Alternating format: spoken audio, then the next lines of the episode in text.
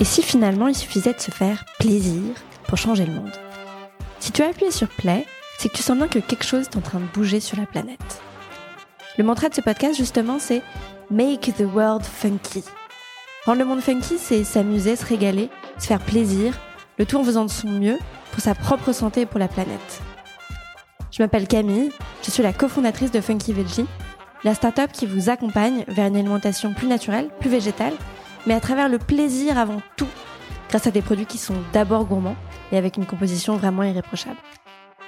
Dans ce podcast, je discute sans bullshit avec des gens qui rendent le monde plus funky à leur niveau, qui font du bien et se font du bien sans se prendre la tête. Dans cet épisode, on parle de burn-out, quand le corps dit stop, et tous les principes qu'on peut mettre en place pour éviter d'en arriver là. Maglan est bien placée pour en parler, elle est elle-même passée par la gaz burn-out. Maglan fait partie des experts qui sont intervenus dans mon livre Ma vie en plus funky et veggie, qui est publié chez Larousse. Je l'ai pensé vraiment comme une boîte à outils qui mixe recettes et développement personnel autour de ma conviction intime, le plaisir peut changer le monde. Dans le livre, Maglan vous donne des clés d'entrée de la naturopathie. Ce podcast vous donnera déjà un bon aperçu. Bonne écoute Bonjour Maglan. Bonjour Camille. Est-ce que tu peux te présenter? Ouais. Alors, euh, donc je m'appelle Maglum, euh, je suis naturopathe, thérapeute euh, chamanique et enseignante de Kundalini Yoga. Ok. Si ce moment de ta vie était un titre de chapitre dans un livre?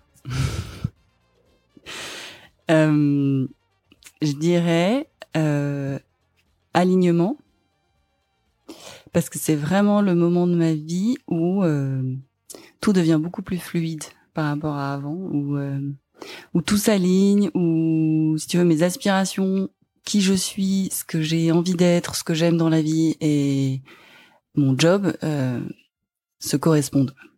Hmm. Donc je suis plus tiraillée entre 25 trucs euh, dans tous les sens qui n'ont rien à voir.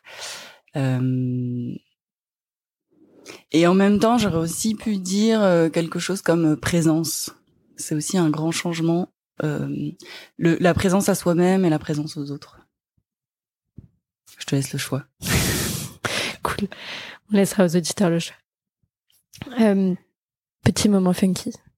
Qu'est-ce qui te procure le plus d'émotions positives dans ta vie?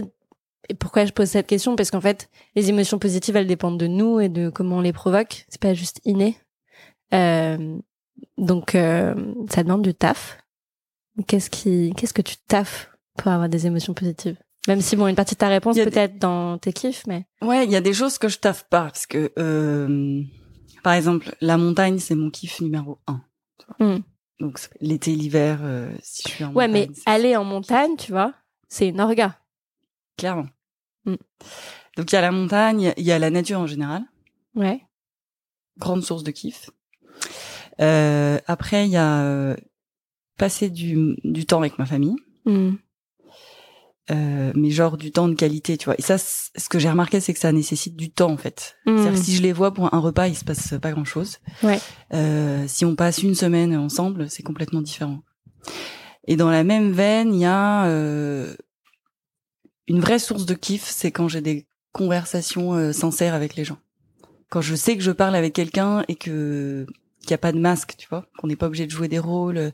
Et à l'inverse, d'ailleurs, ça m'épuise, tu vois, si euh, une conversation, euh, il faut faire semblant de, de plein de trucs, ça c'est. Hmm. En général, d'ailleurs, je parle plus, tu vois. Je me, je, je me retire euh, de la conversation. Euh, et si, dernier, euh, dernier kiff vraiment super important pour moi, c'est de bouger, quoi. C'est de, de sentir mon corps, de, Hmm. quelle que soit l'activité ou le sport, tu vois, le bouger me fait énormément de bien. Ouais, dans tous les cas, euh, ce qui est hyper intéressant, je trouve, c'est que quand on se pose cette question, euh, on retombe sur des trucs qui sont assez basiques. Ouais, clairement. c'est il y a des juste qu'on est obligé de se les rappeler.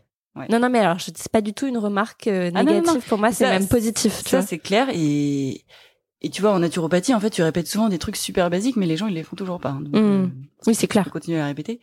Et dans les trucs moins basiques qui demandent, pour le coup, vraiment du taf, puisque tu me parlais de qu'est-ce qui, sur quoi t'investis vraiment, tu, tu bosses, euh, c'est tout ce qui est lié euh, à ce qu'on appelle le mind programming. Et l'idée, c'est de scanner tes pensées et hum, d'identifier, si tu veux, tes pensées qui, qui ne sont pas créatrices, qui ne servent à rien, qui ne vont pas t'apporter de, de positif, pas te soutenir, et de les remplacer par des pensées, euh, des pensées qui vont dans le bon sens, des Mhm. pensées créatrices. Tu vois.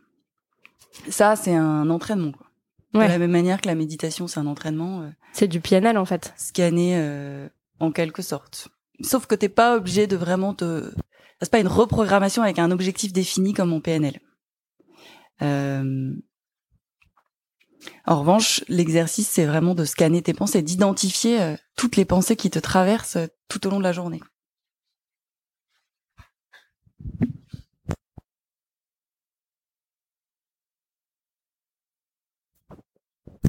Petite pause technique.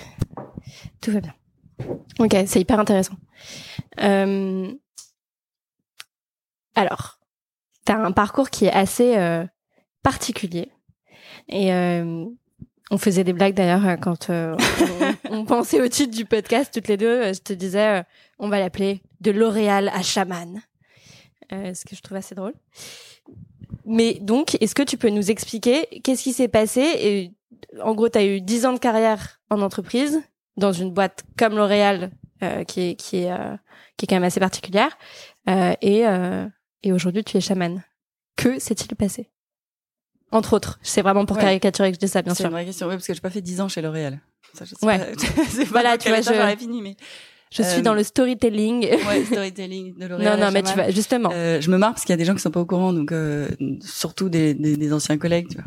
Donc, Ouais. ça, ça Bah, me tu fait- vas nous dire pourquoi. rire, tu vois. Mais euh, attends, tu veux que je te dise quoi? Comment tout ça est arrivé? Ouais, qu'est-ce qui s'est passé? Euh, Écoute, l'élément déclencheur de, de, de base, euh, bah, c'est un méchant burn-out. Ouais. Donc euh, ça, c'est comme élément déclencheur, c'est c'est pas mal. Alors attends, c'est quoi un burn-out?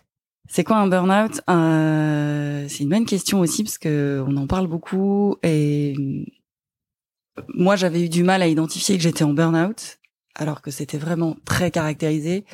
Euh, parce que je je sais pas, j'imaginais qu'un burn-out, tu vois, pour dire que t'étais en burn-out, il fallait genre que tu fasses une crise d'épilepsie au milieu du bureau euh, ou que tu fasses au moins une une, une attaque panique, enfin un truc. euh, et c'était impossible pour moi de dire que d'accepter l'idée et de dire que j'étais en burn-out. Tu vois, je me disais euh, pas du tout, je suis juste fatiguée. Et c'est vrai que la notion de burn-out, elle est assez floue. On en parle à tort et à travers. Et, concrètement, un burn-out, t'as deux options. C'est soit un épuisement total du système nerveux, soit un épuisement total euh, de tes surrénales, qui sont les glandes qui te fournissent l'énergie. En gros, pour simplifier, pour euh, avancer dans ta vie. tu. Euh, et l'un entraîne l'autre. Donc euh, globalement, euh, tu finis avec un épuisement du système nerveux et des surrénales. Donc t'as, c'est- tu as littéralement plus aucun jus. Quoi. Mais comment ça se manifeste? Donc ça se manifeste pour euh, tout ce qui est épuisement du système nerveux. Euh, tu vas, il y a plein, de- ça peut avoir plein de manifestations différentes, hein, mais globalement, euh, t'es totalement déprimé. Mhm. Euh, le truc le plus marquant dont je me souviens, c'est que tu perds totalement goût à la vie. Donc euh, quoi qu'on te dise, quoi qu'il arrive dans ta vie, ça n'a plus aucun intérêt. T'es jamais excité? Ah non, alors ça, la notion d'excitation, ça demande de l'énergie, donc ça, ça, ça n'arrive plus. Ok, donc si on est encore excité, tout va bien. Ouais, si t'arrives encore à t'emballer pour des projets, c'est bon signe. Quoi. Ok. Ça, c'est... ça, c'est le bon signe. Non, Vraiment un truc qui m'a, me... c'est pas, c'est pas du tout ma personnalité et un truc qui m'avait, euh, qui me déprimait encore plus, c'était de constater que plus rien n'avait de prise, plus rien n'avait d'effet, quoi. Il y avait plus de bonnes nouvelles. Il y avait, Mm. il y avait plus de jus, plus d'envie. Euh... Alors c'est là où ça peut être très dangereux et moi ça m'est pas arrivé, mais la limite avec les pensées suicidaires, elle est pas très, pas très épaisse. Donc c'est là où il faut être particulièrement vigilant euh, dans, dans ces cas-là. Euh, moi, j'avais juste plus envie de rien, plus rien n'avait de sens. Euh, j'étais évidemment, mais littéralement épuisée. euh, j'étais, euh, si tu veux, j'ai pas du tout, j'ai écouté aucun des signes. Qui Donc, était j'ai comme été, quoi euh, J'ai eu plein de symptômes physiques. J'avais à peu près tout mon corps qui dysfonctionnait. Mhm. Euh, un des, des derniers symptômes, et ça, ça a duré plusieurs années, tu vois. Et j'ai été capable de faire des plusieurs années de suite des vacances d'été où j'étais tellement fatiguée que je gérais toute la journée. La nuit, en fait, je faisais que pleurer et j'étais tellement fatiguée que j'arrivais plus à dormir. mais j'arrivais quand même à rentrer après au bureau. Et hop, c'était reparti. Euh, Tu mets un bon sparadrap et ça recommence. Mhm. Donc il y a un moment, ça n'a plus marché. Et hum, j'ai eu un, un déclic euh, parce que il y a un moment, je commençais à avoir des décharges électriques euh, dans le corps euh, la nuit, À un endroit en particulier? Dans les pieds. Ok. C'est vrai que c'est pas du tout euh, anodin d'ailleurs. Ouais. Euh, que ce soit dans les pieds. Et donc j'ai fait des examens euh, neurologiques affreux pour voir ce qu'il y avait. On me dit qu'effectivement il y avait un problème de, de transmission nerveuse et je me retrouve avec un traitement euh, anti-épileptique. Et je rentre de la pharmacie avec euh, je sais pas combien de boîtes euh, de sachets en poudre à prendre. Et là, je me dis, euh, en fait, il y a un problème. Je suis pas épileptique je vais pas prendre ça. Et donc je me suis posée, j'ai écrit euh, la liste de tout ce qui m'était arrivé en termes de, de santé. Tu vois. Mhm. Dans les dernières années. Ouais, ça remontait à longtemps parce que mon dossier médical était assez épais. Et là, euh, je, là j'ai été sauvée par mon intuition, tu vois, parce que je me suis dit ok, ne fais pas ça. Mais je ne sais pas pourquoi je me suis dit ce jour-là, ne fais pas ça et écris ta liste et va voir une naturopathe à qui j'ai gentiment déposé ma liste, donc euh, qui a su rester très calme.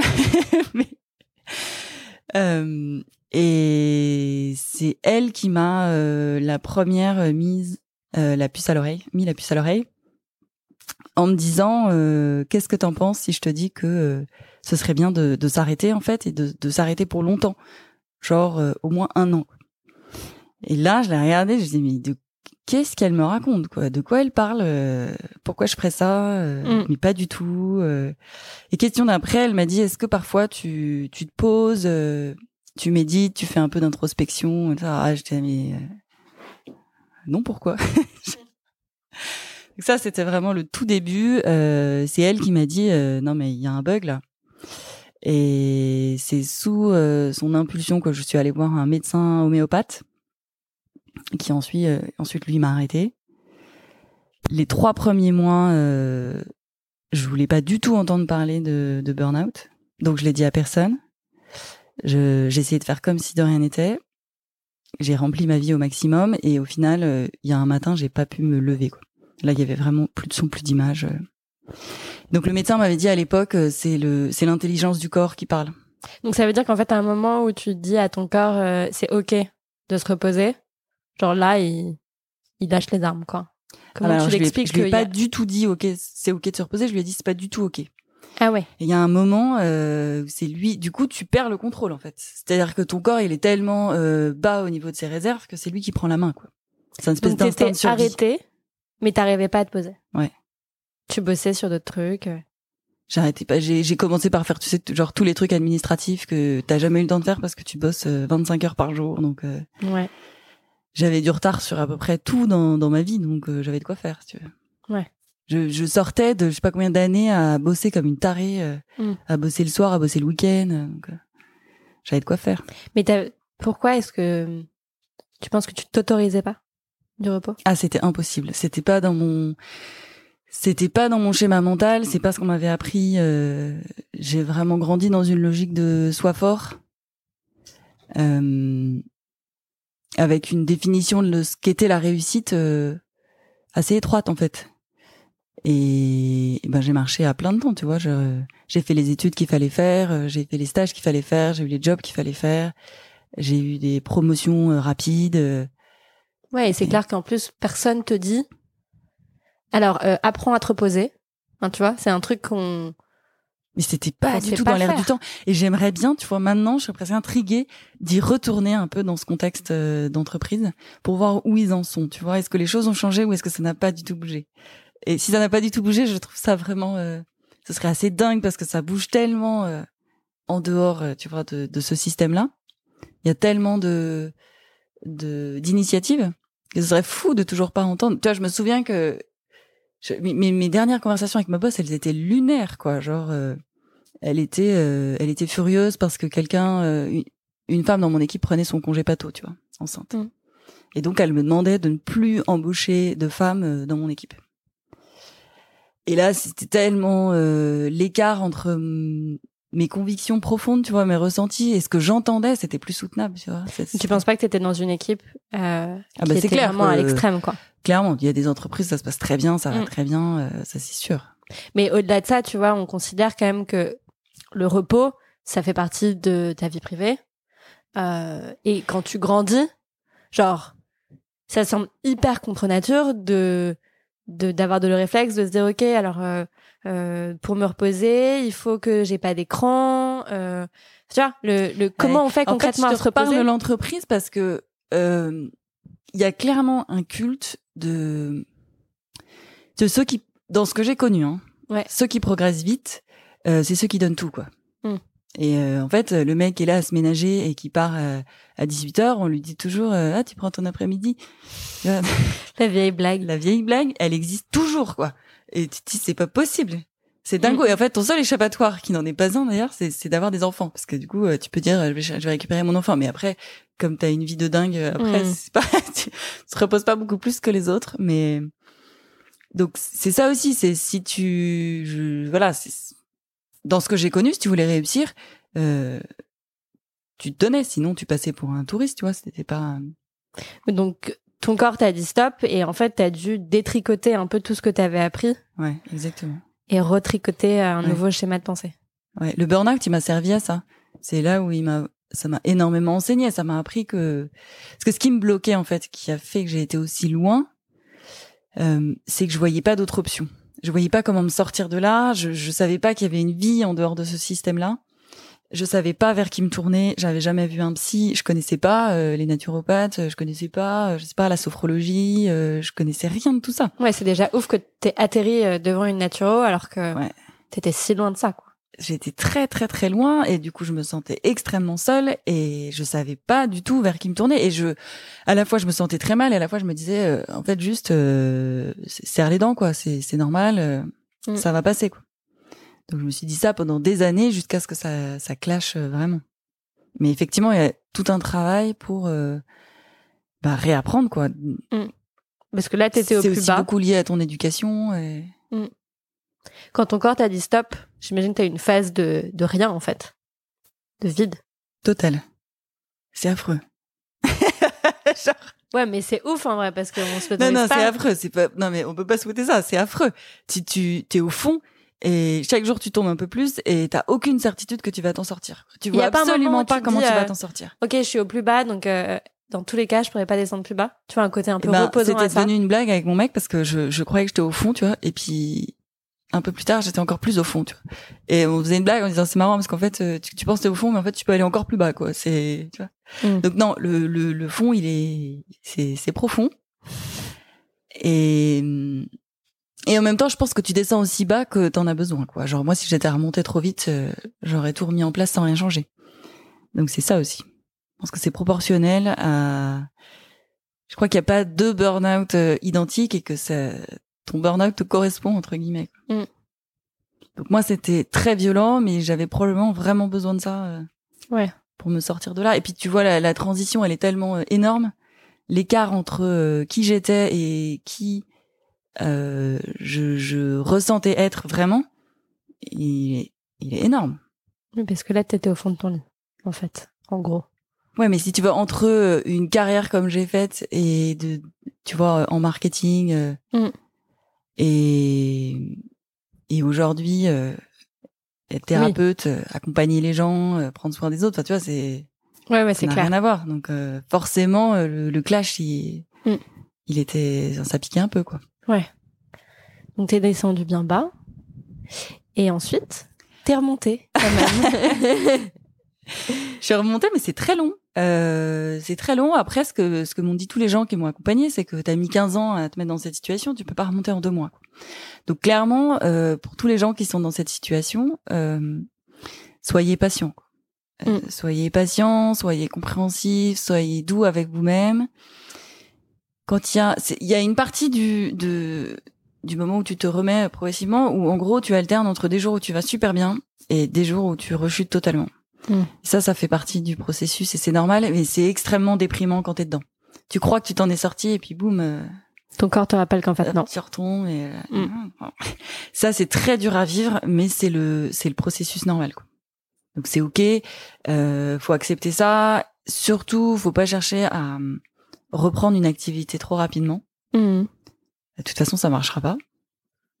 Il y aura trop de fatigue euh, ça- et ce sera pas possible de, de raccrocher les wagons. quoi.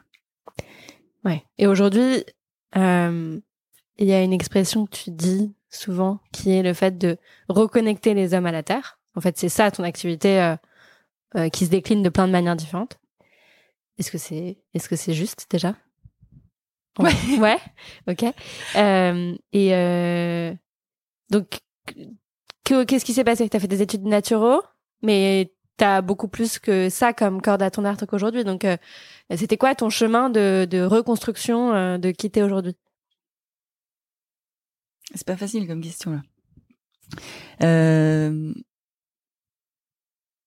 c'est c'est quand même assez sinueux. Hein. C'est pas euh, c'est jamais une ligne droite. Tu vois. C'est ça aussi qu'il faut accepter. C'est que il faut partir un peu euh, à la découverte. Tu vas réexplorer pour euh, trouver qui tu es vraiment. Donc euh, comme t'as pas la réponse, t'avances vraiment à l'aveugle. Et ça, on n'a pas l'habitude de le faire et, et c'est pas évident. Euh, mais pour répondre à ta question,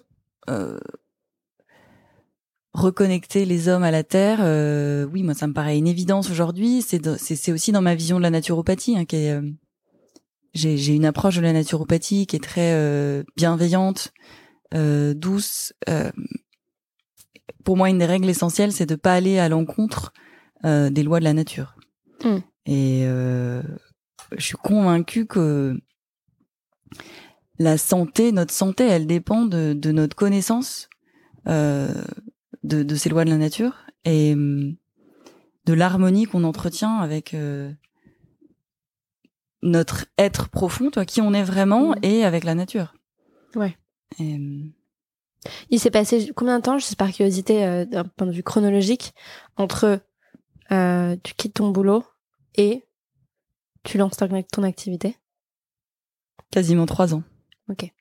Donc, euh, ouais, en fait, et dont, dont finalement deux ans de formation.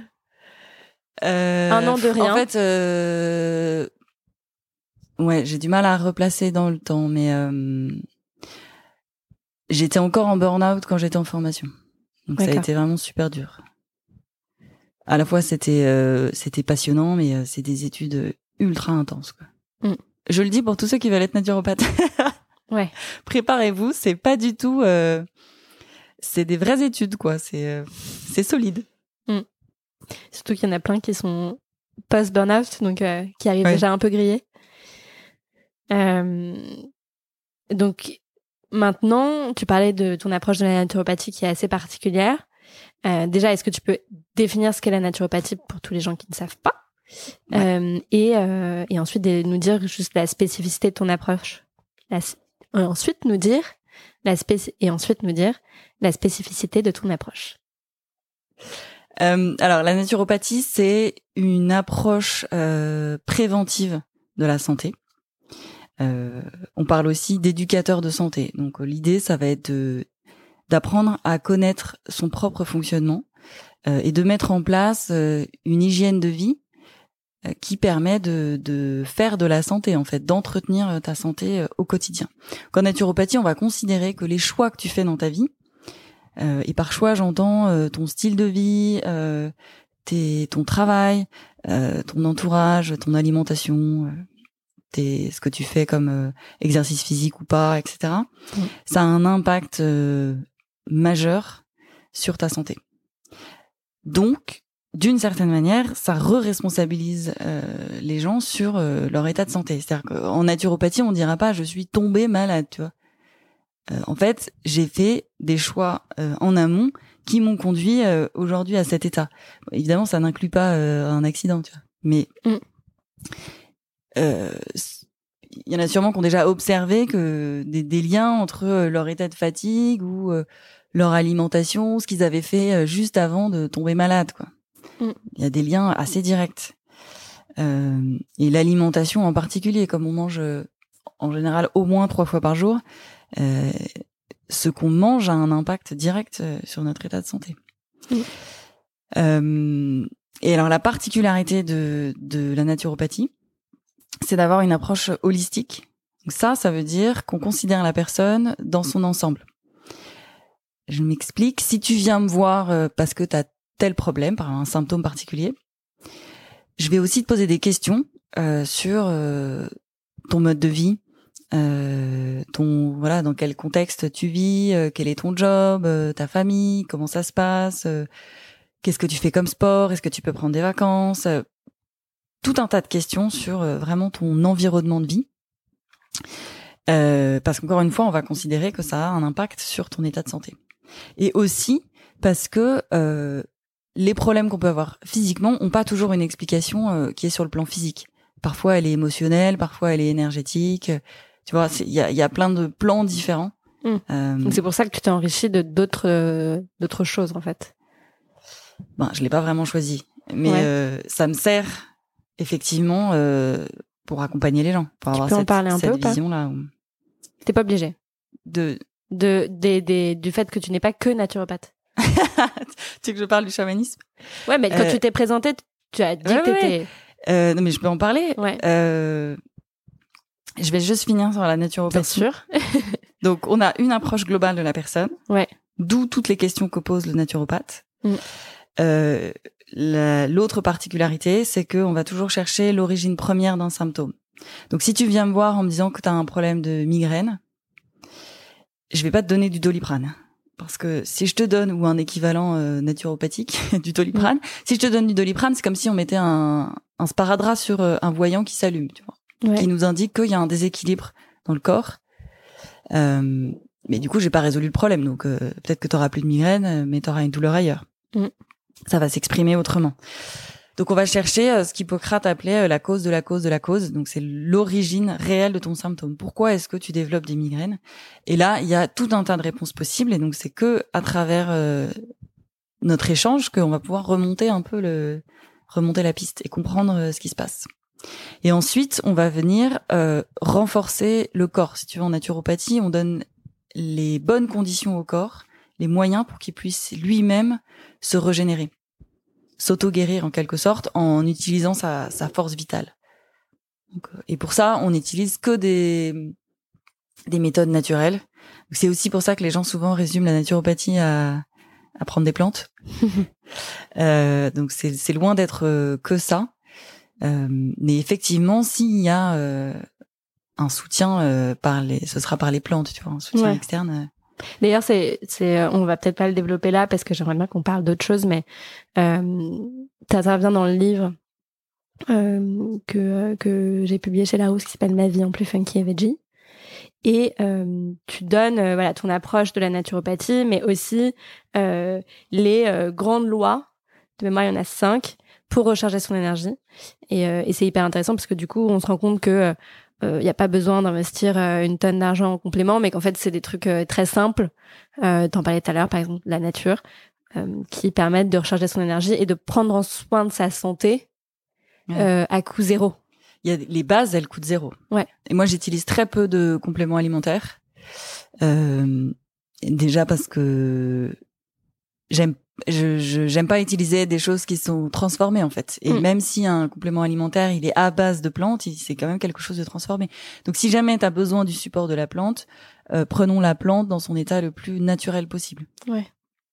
Euh, mais effectivement, il y a tellement de choses à faire avant, et notamment euh, sur l'alimentation, mais aussi sur les, les- l'hygiène de vie de base, c'est-à-dire par exemple le temps de sommeil des gens, tu vois, et Ouais. leur- la qualité de leur sommeil. Mm. Déjà, Ouais, si tu permets à quelqu'un de dormir correctement, euh, ça peut déjà aller beaucoup mieux. Quoi. Ouais. Et donc, Maglone, tu disais euh, que prendre soin de sa santé, c'est prendre soin de son corps, mais ça va plus loin que ça. C'est aussi euh, tout ce qui est émotionnel et même euh, voilà des strates encore plus subtiles que ça que on peut adresser de différentes manières. Et le chamanisme, par exemple, te permet de d'y- de l'adresser? Ouais, complètement. Euh, donc c'est vraiment distinct de la naturopathie. Euh, mais effectivement, ça permet de d'aller aborder des couches euh, plus plus profondes. Mm. Euh, On laisse les gens euh, creuser euh, et, et, et, et te contacter peut-être pour cette partie-là pour vraiment donner un aspect. L'idée, c'est de vous donner des clés d'entrée de la naturopathie, montrer que c'est simple en fait. ouais, la naturopathie, c'est c'est simple en tout cas. c'est- Enfin, c'est simple. Non, c'est pas. si- Les méthodes sont simples. Mm. Après, l'idée c'est juste. C'est pour ça que moi, ce que je propose, c'est d'avancer à chaque fois euh, vraiment petit pas par petit pas. Ouais. Parce que ça, ça, en même temps que c'est simple, ça nécessite des changements de vie qui sont quand même assez profonds. C'est sûr, c'est beaucoup plus facile à dire qu'à faire. Et euh, donc, je, je, souvent, j'aime bien laisser le temps aux gens de les installer euh, tranquillement dans leur vie et surtout euh, sans culpabilité.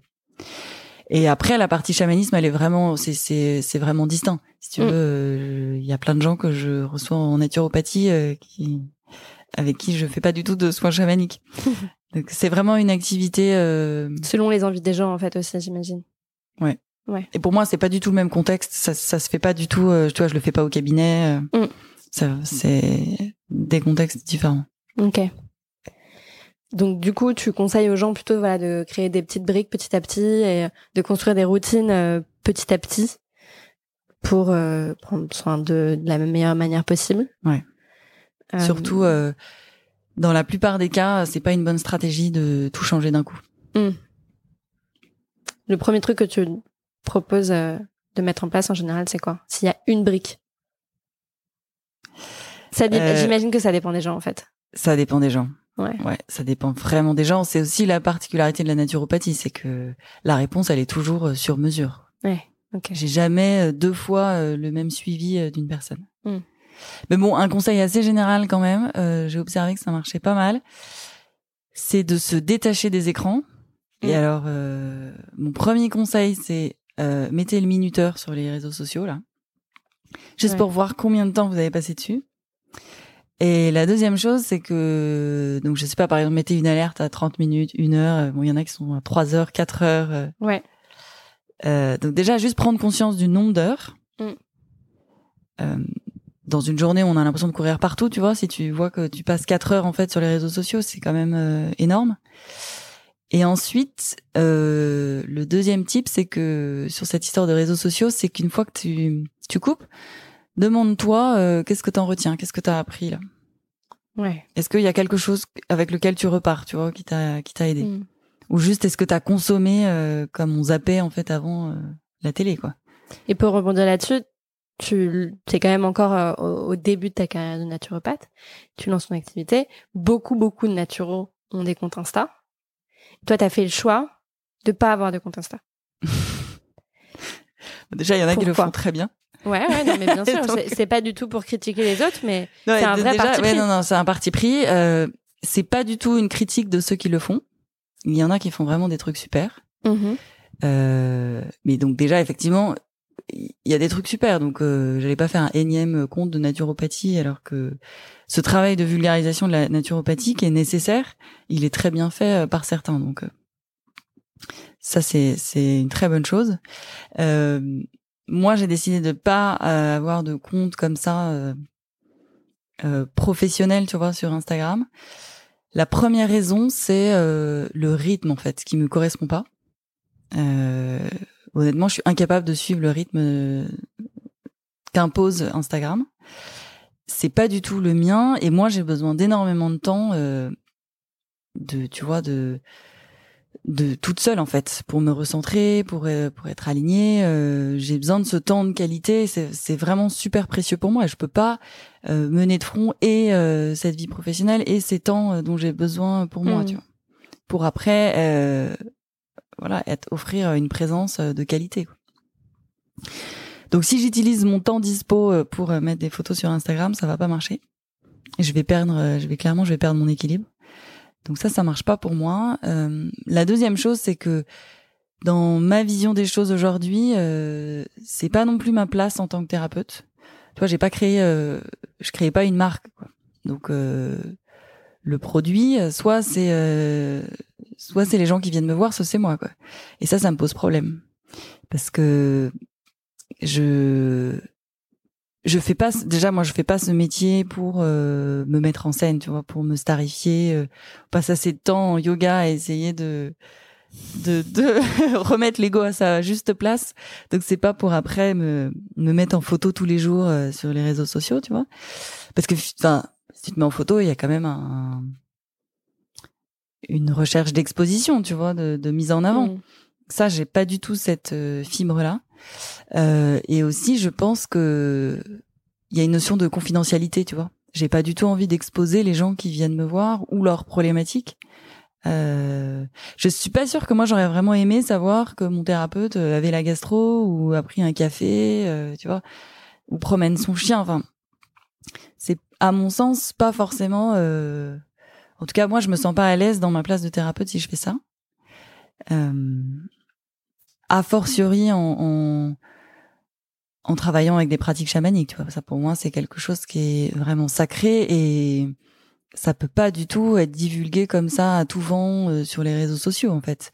Ça demande énormément de, de travail, d'implication, de, de, concentration et c'est pour moi ça a pas du tout sa place euh, sur les réseaux sociaux. Mm. Euh, et puis dernier point parce que ça je l'ai vécu, enfin je l'ai expérimenté sur moi-même. J'ai pas envie d'ajouter de la pression aux gens. Tu vois, si je qui me dit qu'au moment où je vais publier une super recette, il n'y a pas une mère de famille qui va me lire qui est complètement dépassée et qui est en train de faire cuire, euh, je sais pas, des, des nuggets, euh, des nuggets industriels pour ses enfants, tu vois. Et j'ai pas envie de la culpabiliser davantage, en fait. Tu sais pas comment l'info est reçue, donc je préfère euh, l'information, je préfère la donner en en direct, en fait, en partageant directement en vrai avec les gens. Super intéressant. Et, et alors, dernière question. Même si évidemment on prend des pincettes et que euh, chacun a sa routine qui construit selon sa vie, ses envies, son kiff, tout ça. Est-ce que tu veux nous parler de tes propres routines? Alors oui, je peux parler de mes propres routines, mais effectivement, comme tu le dis, euh, ces routines-là, elles se sont construites euh, dans le temps et elles me sont très euh, très personnelles. Elles sont liées euh, à mon activité, à mon propre équilibre, euh, à ce à quoi je me suis dédiée. Donc c'est quand même très particulier. Tout le monde n'est pas naturopathe. Voilà, c'est plus c'est pas la naturopathie qui m'a euh, poussé à ça. Si on reste sur le volet naturopathique, ce que je peux conseiller aux gens entre guillemets, c'est d'avoir un temps pour soi le matin. Ouais. Genre une heure mais même pas une heure. C'était déjà, euh, honnêtement, dans, les gens que je vois en cabinet, euh, déjà cinq minutes de méditation avec une appli, c'est déjà énorme, quoi. Mm. Et, et, ben c'est une super bonne porte d'entrée. Et ça, c'est une routine du matin. Donc euh, c'est déjà extrêmement positif. Ok. Une routine, ça veut dire euh, beaucoup de choses. Euh, là, il y en a qui vont écrire dans leur carnet, il y en a qui vont écrire leurs rêves il y en a qui vont méditer, il y en a qui vont faire trois mouvements, il y en a qui vont faire des salutations au soleil. Tout ça, c'est tout ça, c'est très bien. À chacun de trouver sa routine et aussi d'identifier dans ses routines déjà existantes ce qui en réalité n'est pas très bénéfique. Ouais, et pour la faire évoluer, voir ce qui sert. Et là, encore une fois, c'est des choses où c'est très important euh, d'y aller petit à petit, en fait. Mm. Je crois pas au miracle morning où tout d'un coup euh, tu te lèves trois heures plus tôt que d'habitude euh, ça, c'est pas durable. Ça, c'est juste un plan burn-out. Tu vois, genre si tu changes rien d'autre et que tu te mets à faire ça, ça va juste pas le faire. Quoi. Moi, j'y crois pour les femmes euh, selon les phases de ton cycle. C'est vrai que je pense que tu peux le faire pendant une semaine par mois, tu vois, mais plus? Euh, moi, j'ai trouvé que ça mettait quand même énormément de pression supplémentaire. Euh, ce qu'il faut, ce que j'en retiens, c'est, c'est voilà, cinq minutes plus tôt, c'est bien. Ouais. Tu vois, c'est le début. Et après, en fonction de ta vie, t'ajustes. Mais ne pas imaginer qu'un miracle morning, c'est trois heures plus tôt. Mmh, et que si tu l'as pas fait, euh, bah, du coup, t'es vraiment super naze. Bah, d'ailleurs, dans le livre, il y a une partie sur les routines du matin, mais qui est un peu, euh, euh présentée comme des briques que tu ajoutes ou pas, tu vois ce que tu veux. Et pour moi, tu vois, boire ton verre d'eau, c'est une routine. C'est ça. Et, et, et, ça le deviendra encore plus si tu le fais en conscience. C'est-à-dire si tu dis, mm. OK, en fait, moi, c'est un choix de boire un verre d'eau, de telle eau euh, le matin. Et à ce moment-là, je le fais et je prends conscience que je suis en train de boire mon verre d'eau. C'est complètement différent que de, de gober euh, de l'eau en même temps que je check euh, mes mails et que mm, j'essaye d'enfiler un jean, tu vois. Euh, donc ça, ça peut constituer une routine. Donc tes routines à toi. en l'occurrence, pour répondre à ta question, moi mes routines, elles sont quand même euh, aujourd'hui euh, plus euh, un peu plus poussé, tu vois, mais c'est proportionnel en fait à elles sont assez intenses, mais c'est proportionnel à l'intensité de, de ce que je vis en termes euh, euh émotionnels, énergétiques, par tout ce par quoi je suis traversée. J'ai besoin de de ces pratiques-là euh, pour être ancrée en fait, pour euh, pouvoir me centrer, pour être euh, bien stable sur mes appuis, pour bah, justement scanner aussi mes pensées, être aligné avec moi-même, être dans la présence et derrière pouvoir être dans l'écoute si je fais pas ça, ça va, je, ma, ma connexion, elle va être moins fine. Donc en l'occurrence, je me lève à 5 heures du matin et j'ai deux heures et demie de de pratique, donc qui vont être euh, du pranayama, des respirations, euh, des pratiques de yoga. Donc euh, c'est ce qu'on a en Kundalini, on appelle ça un kriya, ouais. un, enchaînement de, de mouvements, de la méditation sous plein de formes différentes. Mm. Euh, et tout ça, bon an mal an, me prend en général deux heures et demie. Voilà. Mais je ne dis pas que il faut avoir une routine de deux heures et demie tous les matins. Gens qui écoutent, ne vous inquiétez pas, moi je n'ai pas deux heures et demie, je suis très bien face à Maglone, je, tu vas bien, je, tout va bien. Et mais voilà, c'est moi, c'est aujourd'hui c'est mon, c'est mon mode de vie, tu vois, mais je, euh, moi je reçois des gens, genre j'écoute des gens toute la journée, après je, je, fais des soins chamaniques, j'organise des retraites, tout ça c'est ça demande énormément de, de, concentration et de centrage et je peux pas le faire, euh, je peux pas tenir si euh, j'ai pas ces pratiques-là. Ouais. Et ça m'est très personnel. Mm. Est-ce que tu as des trucs que tu aimerais ajouter pour les gentils gens qui viennent d'écouter et qui ont bah ouais, carrément. probablement découvert Ceux qui ont envie de découvrir plus de choses. Euh, retraite au Costa Rica euh, au mois d'avril pour partir donc il y a des, il y a des, au programme il y a des pratiques euh, de yoga. Ouais. Le matin justement, au hmm. milieu de la jungle, de, de méditation, de respiration, euh, vraiment assez avancé. L'objectif c'est une transformation euh, intérieure assez profonde. Et on prépare le corps avec le yoga, avec des diètes aussi alimentaires. Et et aussi pour diéter donc une plante sacrée en chamanisme qui est le cacao. Mm-hmm. Donc là, on sera dans un des pays d'origine euh, du cacao euh, et permettre des tranches chamaniques euh, vraiment profondes. Et ça peut être l'occasion de découvrir des voyages à tous les niveaux. Des voyages à tous les niveaux, ouais, des transformations à tous les étages. Voilà. Génial. Merci beaucoup, Maglan. Merci, Camille. Merci beaucoup de nous avoir écoutés. J'espère que ça vous a plu. N'hésitez pas à nous dire ce que vous en pensez sur la plateforme de votre choix à nous suivre Funky Veggie sur Instagram et à nous identifier si vous mettez ce podcast en story. Comme ça, on le verra passer et ça fait toujours super plaisir. Et n'oubliez pas le plus important, make the world funky.